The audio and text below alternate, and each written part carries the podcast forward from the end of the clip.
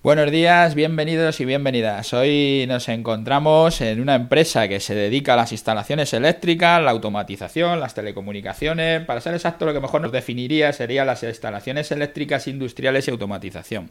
Estamos hoy con Ángel Caserío. Yo cuando hablas del tema de, las baterías de condensadores y de armónicos, esto ya lo he oído alguna vez eh, para la gente de naves industriales. Yo, aunque a ti te parezca que todo esto es básico y que todo el mundo ya sabe de lo que habla, ¿vale? ¿Qué, debería de hacer el que monta una nave industrial, que monta su cuadro, su, cuadro eléctrico, el que sea, un cuadro eléctrico industrial, pero qué debería de hacer? Ese cuadro debería llevar esas baterías y por qué? ¿Qué es, qué es exactamente? Yo no entiendo mucho por qué se ponen y qué es la labor que hace, ¿no? Bueno, una batería de condensadores no deja de ser un aparato, que es lo que todo el mundo ve en sus naves, que está allí puesto en la puerta, que lo que hace es rectificar la corriente eléctrica. En este caso es un factor que se llama el coseno de phi, que no tiene mucho sentido hablarlo aquí porque ya nos vamos a algo demasiado técnico, pero básicamente lo que hace es, primero, la energía eléctrica que consumimos, la eléctrica reactiva, eh, la compañía nos tarifica por ella y nos hace pagar por esa energía que no sirve para hacer nada, para mover motores, para encender lámparas, simplemente es un factor de potencia que está ahí que nos hacen pagar por ella y que podemos evitárnoslo, colocando este elemento. Dices que no, no solo es un tema de, de coste, sino que además están obligados, es un tema que lo obliga la ley a ponerlo, o sea que aparte de que te lo estén exigiendo porque si no, claro, ese pico que vuelves hacia atrás entraría en el contador, podría generar una avería en el propio contador o más allá si llegaran picos a, otra a, tu vecino de al lado o a quien fuera que le pudiera llegar la electricidad, aparte de que eso pueda ocurrir.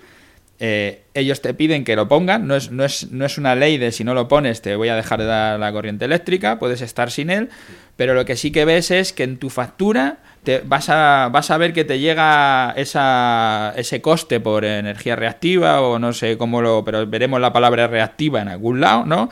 Y tenemos que ver que eso lo estamos pagando, si lo estamos pagando, nuestra instalación tiene un problema, porque nos están cobrando por un capítulo que podríamos quitarlo. Y además, además de eso, de lo que nos están cobrando, ahorraríamos en, eh, en el coste de... No he entendido por qué ahorramos poniendo la, la batería de condensadores. Sí, además del coste directo por tener el filtro que ya no dejamos que el contador lo lea y lógicamente no tenemos e, ese coste, la energía reactiva lo que hace es que eh, en muchos aparatos que no tienen condensadores instalados que, o tienen una tecnología más antigua, lo que hacen es que tengan que consumir más intensidad o consumir más potencia para trabajar igual que trabajarían si no tuviésemos ese problema en la red, esa energía reactiva.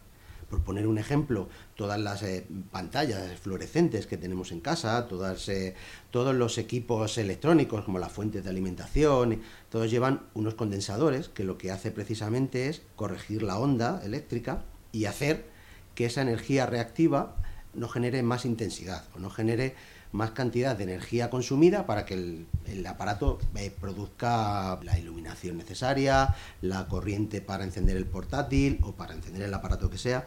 Esto, esto muchos aparatos no lo tienen, la mayoría de ellos no lo tienen. Cualquier aparato electrónico lo necesita, mm, en algunos casos ya está y está corregido, y en otros casos no.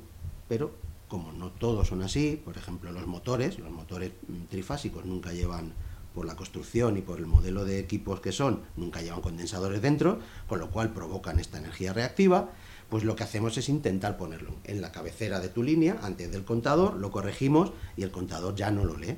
No lo lee porque ya no está, está corregida, está arreglado ese desfase.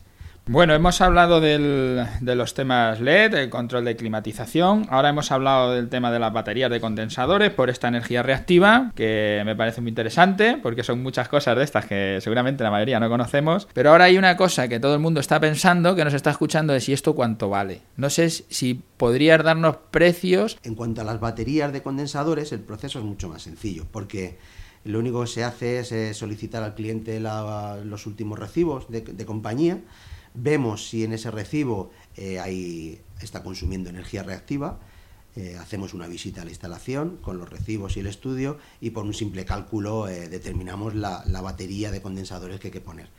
Es un poco lo mismo, una batería de condensadores muy pequeña para, vamos a poner un bar, por ejemplo, eh, pues puede estar costando 600 euros. Una batería muy grande para una fábrica que consume en media tensión o que consume en, otro tipo de tensiones, pues es igual, se podría disparar. Hablamos de 100.000, 200.000 o, o dependiendo de si se pone un equipo o muchos equipos o pero bueno, también es verdad que el factor de corrección de esto, o sea que la cantidad de dinero que vas a ahorrar es mayor cuanto mayor sea la potencia que, tienes instalada.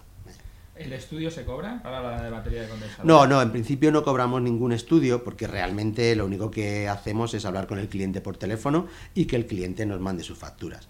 Eh, lógicamente esto es un poco un sistema, esto está muy automatizado para nosotros y el cliente nos dice, pues mira, te voy a mandar las tres últimas facturas, eh, tengo eh, un bar y un solo cuadro y además se puede poner el equipo aquí encima, que nosotros le damos la medida inclusive. con lo cual esto no se cobra, nunca lo cobramos. ¿Y si es una nave industrial tampoco? No, tampoco.